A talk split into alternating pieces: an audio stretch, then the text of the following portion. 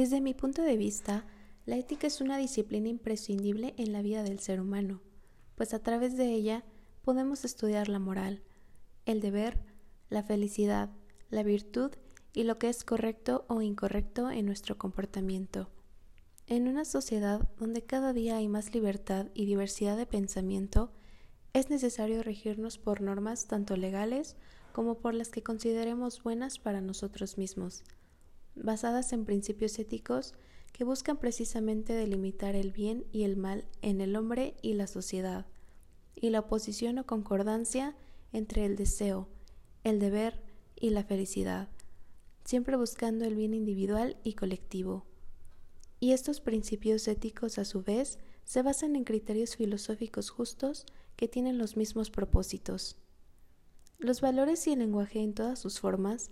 son herramientas cruciales para establecer canales de comunicación asertiva y lograr acuerdos beneficiosos para todas las personas involucradas en cierta situación,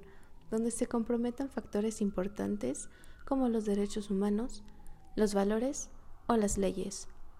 Además, son útiles para establecer y cumplir dichos principios éticos, así como nuestros propios principios morales. A pesar de que actualmente la ética ha adoptado diversas ideas que pueden ser contrarias unas con otras y que cada una intenta influenciarnos, el entender la ética y todo lo que de ésta se deriva y le es semejante es una gran ayuda y una guía para poder tener un criterio propio y pensamientos e ideas argumentadas y bien fundamentadas, tanto para lograr tener un pensamiento crítico reflexivo y analizar las situaciones que se te presenten para poder tomar las mejores decisiones, así como para llevar una vida tranquila, teniendo en cuenta los principios éticos y morales y aplicándolos en la vida cotidiana para un buen vivir.